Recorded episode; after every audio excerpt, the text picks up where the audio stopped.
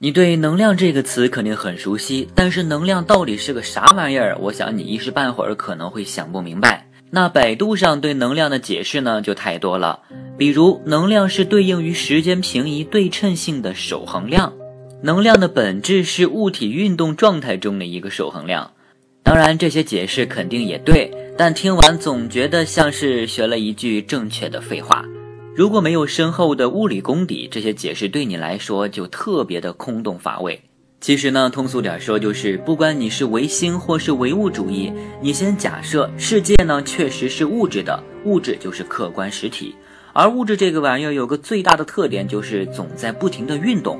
至于运动的原因，你就不要过问了，这是个死循环，没有因果。你如果继续问因果，那就陷入到了无穷的陷阱之中了，那就得搬出上帝老人家了。咱们是科学的，不玩这套，所以就不钻牛角尖了。而物质的状态有静止、匀速直线运动、加速运动这几种。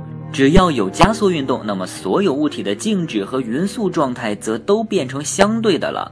这是因为我们可以随便的换参照物啊。如果一个静止的书桌把加速奔跑的人作为参照物，那么书桌就是加速的。所以物质的静止是相对的，运动才是绝对的。严格点说，应该是加速运动呢才是绝对的。既然运动是绝对的，那么人类可得好好研究一下运动了。可我们得怎样开始入手呢？在这里，你得先思考这样一个问题：在华氏度或者摄氏度没有出现前，你可以感受到水温很烫，但是你却说不出来这到底具体有多么烫，你只能用“很烫”这样的词语粗略地表达这种感受。最后呢，摄氏度的出现可以让你感受以具体度量对水温的感受了。这时候你便知道，原来那是六十八度啊。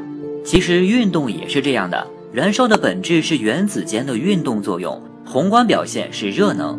水分子的运动表现在宏观也可以表示成热能。光子的运动的宏观表现可以是光能量，铀原子的运动可以表述为裂变。我们呢叫核能，其本质都是物质的运动。我们要量化这些运动变化现象，就得发明一套量化系统，那就是能量。变化赋予了能量。如果世界只是静止或者匀速直线运动，那么能量就毫无意义了。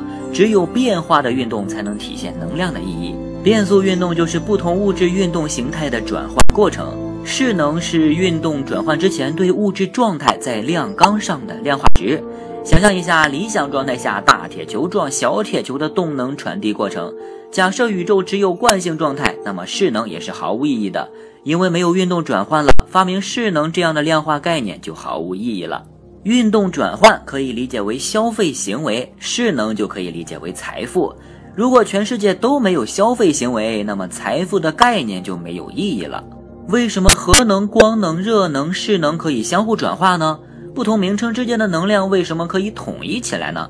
其本质正是因为能量的本质只不过是物质的运动而已，运动离不开物质。你能想象出非物质的东西在运动吗？而能量则只是描述运动而已。能量是对不同物质运动的相互转换的度量罢了，是人发明出来的度量工具，仅此而已。在回答这个问题之前，你先得思考一下：力存在吗？我的回答是存在的。因为力代表的是物质之间相互作用的这种现象，相互作用在宇宙中肯定是客观存在的，但是力这个量化概念却是发明的。同理到能量，能量代表的是不同物质之间运动转换的这一现象，此现象呢也是客观存在的，而能量这个词是发明的，应该这样理解。物质运动的相互转换是客观存在的，而用能量量化物质运动相互转换的这一思想概念是人为发明的。